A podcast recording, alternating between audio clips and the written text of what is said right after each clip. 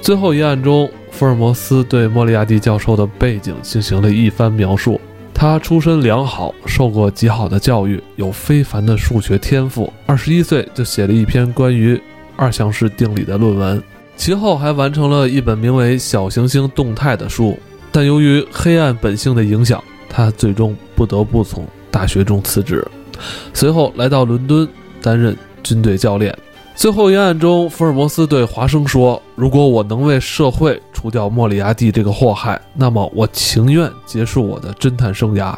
我可以说，我完全没有虚度此生。如果我生命的旅程到今夜为止，我也可以问心无愧的视死如归。由于我的存在，伦敦的空气得以清新。在我办的一千多件案子里，我相信我从未把我的力量用错了地方。”大家好。欢迎收听这期的《黑水记》，我是艾文。大家好，我是铁探长。我们从这段也可以看出来啊，这个莫里亚蒂就是福尔摩斯这个一生的对手。哎啊，一生的对手，甚至福尔摩斯说：“我不惜放弃我的职业生涯。”其实他所说的职业生涯，我我理解是他的生命。他的生命就是在推理探案。如果你要让我放弃这个，那等于就是结束我的生命嘛。对，福尔摩斯一个是探案，一个是。在这个故事中，福尔摩斯是一个完完全全的正义形象。嗯，他是维护一个呃城市或者说整个伦敦的正义。对，而且在这里，克兰道尔还挖了一个坑，你看出来了吗？啊，挖了一个坑坑来的。在我办的一千多案子里，但小说没写这么多。你知道 为什么后来读者不乐意呢吗？文章里写了，我这一生福尔摩斯办了一千多个案子，你这才写了几几十个呀，对吧？说不行，你还得继续写。所以今天呢，咱们上一期啊，就是跟大家聊了一下这部作品里边出现的一些主要人物，对，书中形象，对啊。然后咱们，但是有一个嗯很重要的人物莫里亚蒂教授，咱们也没跟大家说，时间来不及了，咱今天再聊聊吧。咱们用一个现在比较时下流行的那个问话来问问你，如何评价莫里亚蒂？这个莫里亚蒂教授啊，通过刚才念那一段啊，嗯，这是一个很有学识、嗯，高深学识的人，而且莫里亚蒂教授是一个数学教授，嗯，哎，咱不能说对数学有什么，就是研究数学的人都超于常人的智力，对对对，而且他的这个聪明程度。是不低于这个福尔摩斯的。对对对对对，呃，莫里亚蒂教授，如果在现实中真有这么一个罪犯产生，或者说这个罪犯，嗯，整个掌控着整个城市的犯罪网的话，嗯，那的确是一个或者说人民的公敌，这个的确很难破获。如果真有莫里亚蒂这样的罪犯出现的话，肯定会有福尔摩斯出现。希望是这样。嗯，呃。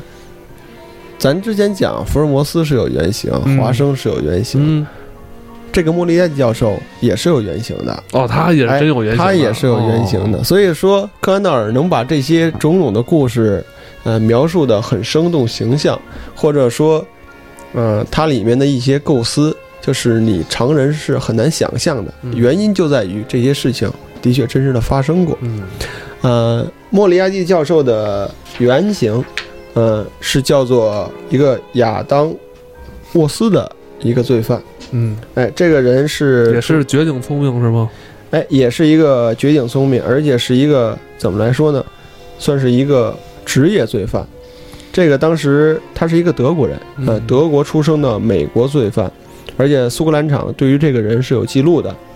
哎，苏格兰场当时侦探有一个叫罗伯特安安德森的，然后给他定义为。叫做伦敦界犯罪世界上的拿破仑，哇，这个名头可够大的啊，很厉害。我通过这些呃介绍啊，然后翻阅一些材料，这个亚当沃森从他十几岁出生以后开始流浪，最早就是以扒窃为生，然后进行一些呃进行赌博、抢劫、银行盗窃等等这些事情，无恶不作。哎，无恶不作。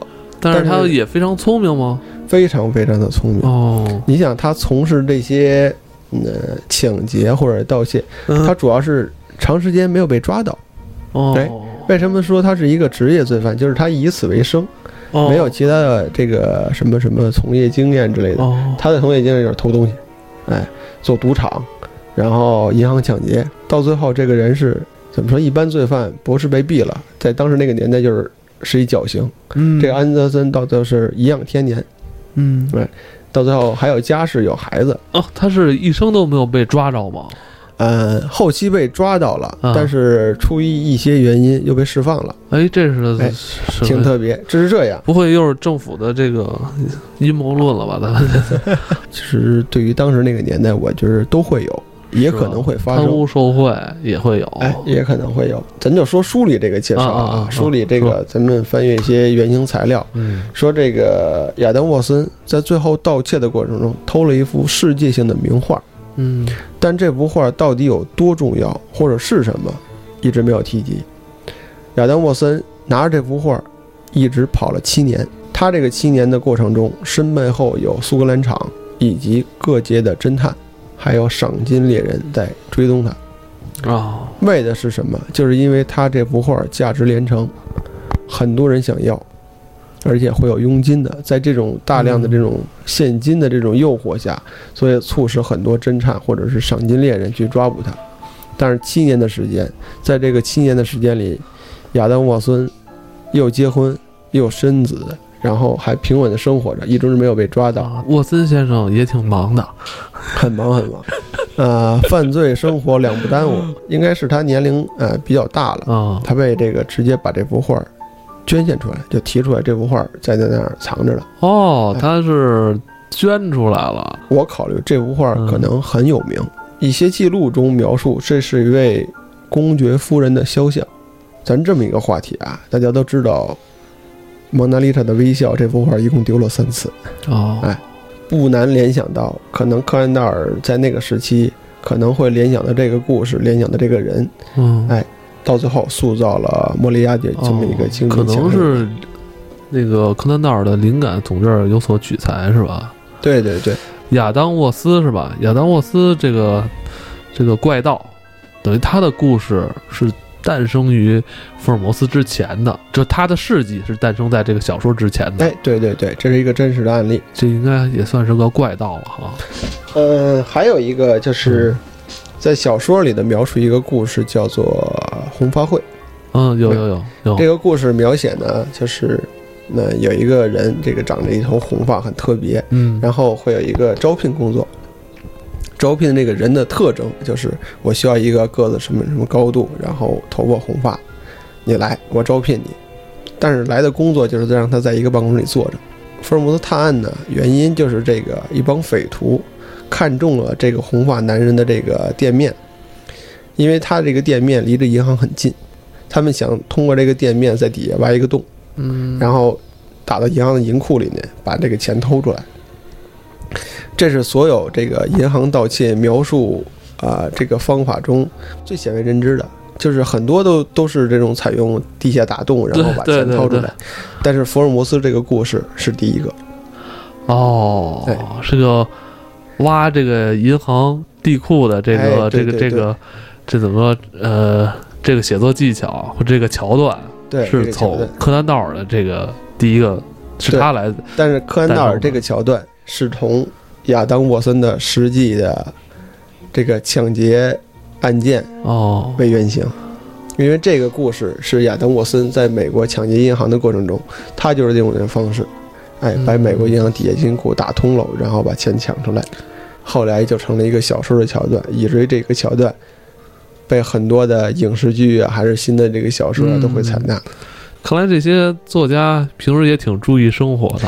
对，所以说柯南道尔在他写福尔摩斯之前，他会收集了大量的材料、案件嗯等等。所以，其实有段时间我也在想，就是柯南道尔能收集这么多，其实我也有很多案件，嗯我到底要有没有这个能力，说把我这个所有的案件也写个故事，嗯或者说。干脆我也成立一个侦探事务所，我不知道大家有没有需求，也需要我去帮个探案之类的故事。其实咱国家其实这方面的需求也挺大的。说远了，咱先还是回到作品里啊。众多的这个案件里边，其实，嗯，有一篇案件是被这个书迷啊，普遍认为定义是第一案件就是这个血字的研究。哎，血字研究，血字研究应该是在是他的这个书里边开篇的第一个故事。那也是福尔摩斯第一次在公众的视线中出现。嗯，哎，是在一八八七年左右。哎，呃，柯南道尔写了一部书，然后发在这个《圣诞周刊》上。嗯，哎，出发表的。呃，那个，呃，血字研究出来以后，其实它属于中篇小说。嗯，它里面。介绍了华生与福尔摩斯两个人相识，以及福尔摩斯这个完整的形象外貌，对他所有的这些能力体现。对他，而且这部小说就是现在在我看来啊，是非常工整的一个教科书式的这么一个推理他的这么一个小说范本。哎，对，发生案情，然后时间、地点、人物、事情起因、经过、结果，是吧？给你交代很清楚。然后福尔摩斯是如何通过这个蛛丝马迹来破这个案的，包括他这里边这个这个案件背后的一个暗线的故事，是吧？这个嫌疑人为何犯案，这又是一个很长的一段描写。这为什么我刚才说是教科书级别的这个范本啊？这种写作范本，就是后来你发现，就现在如今啊，就如今就是咱们国家去年啊出的这个两部。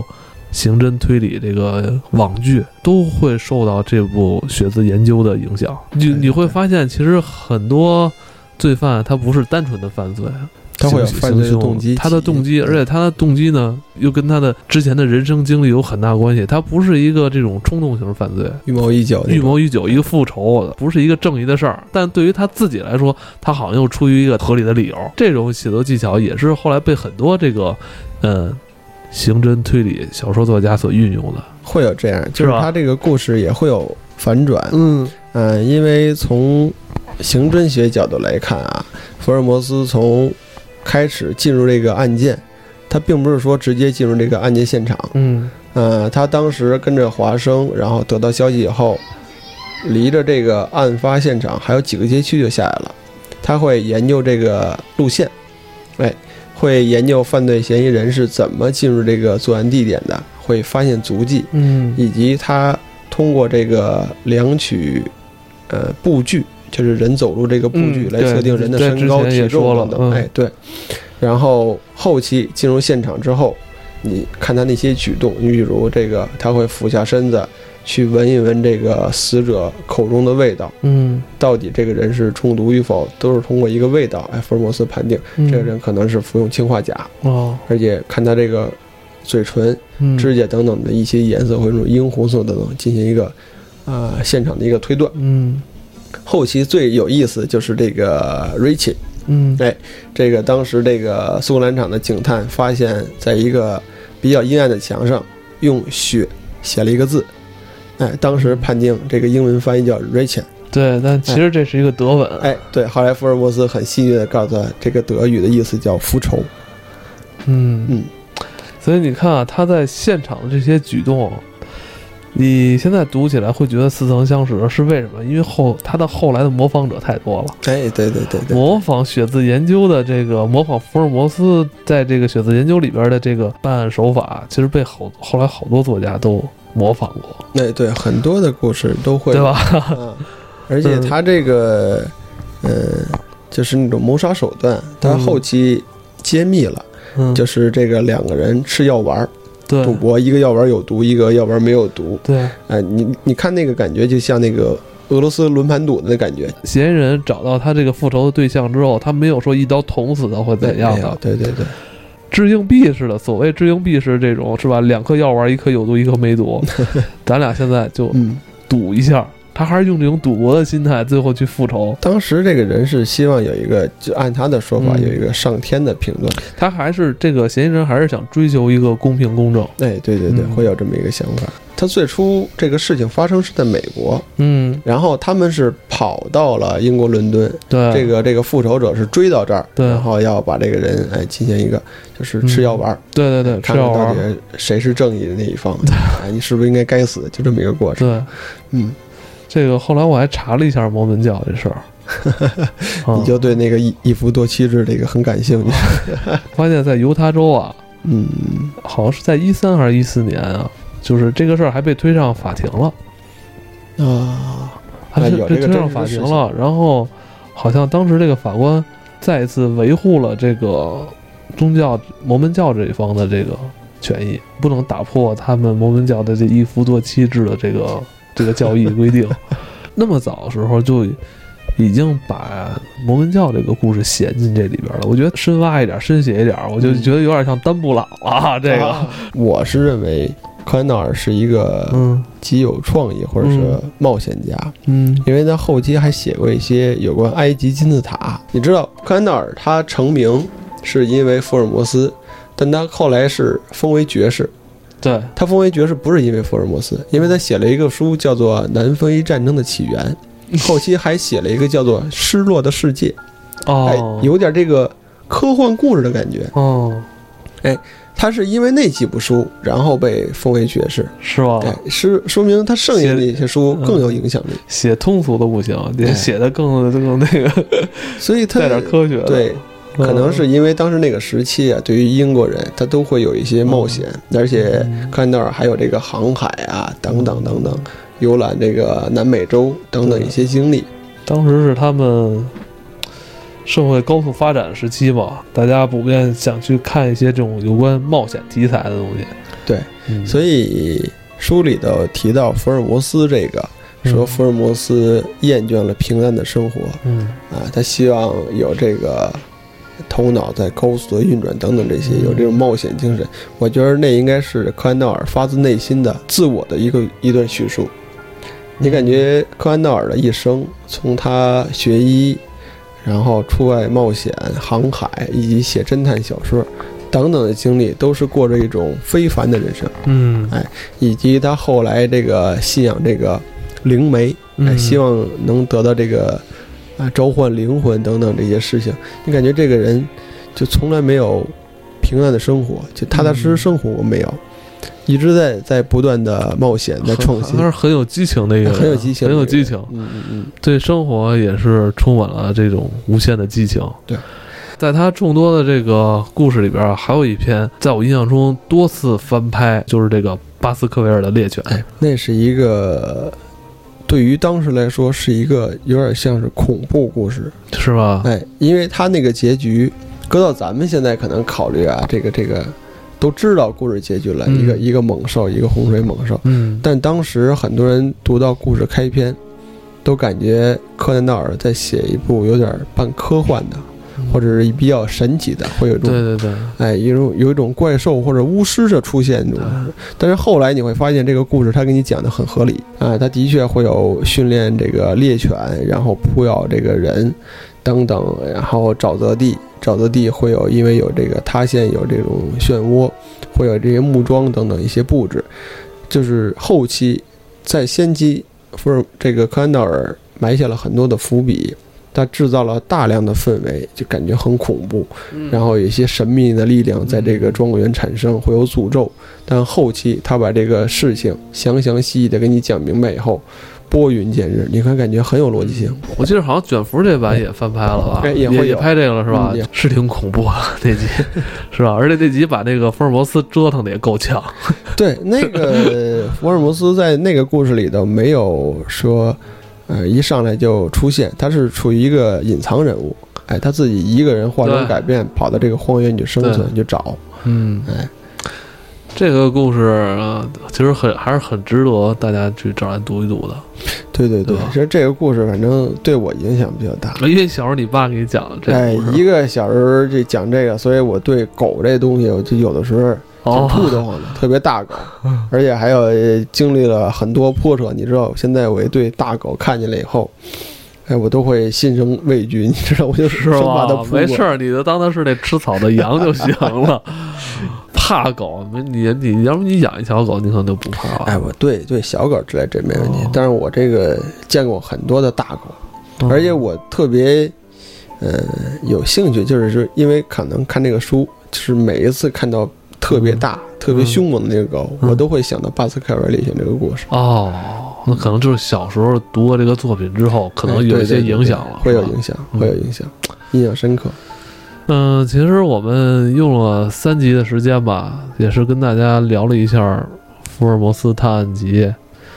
嗯，这部作品从一百多年以前是吧诞生出来，光书啊就出版了不知道多少版了。我的这个哎，版本翻译比较多。几乎是咱们国内的每一个出版社，别管大大小小的吧，都要出一版这福尔摩斯我这个人有一个爱好啊我我特别喜欢逛书店。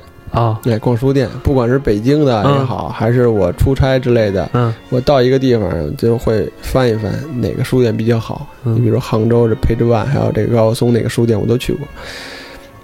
你只要这个书店进去有侦探类小说，一定会有福尔摩斯。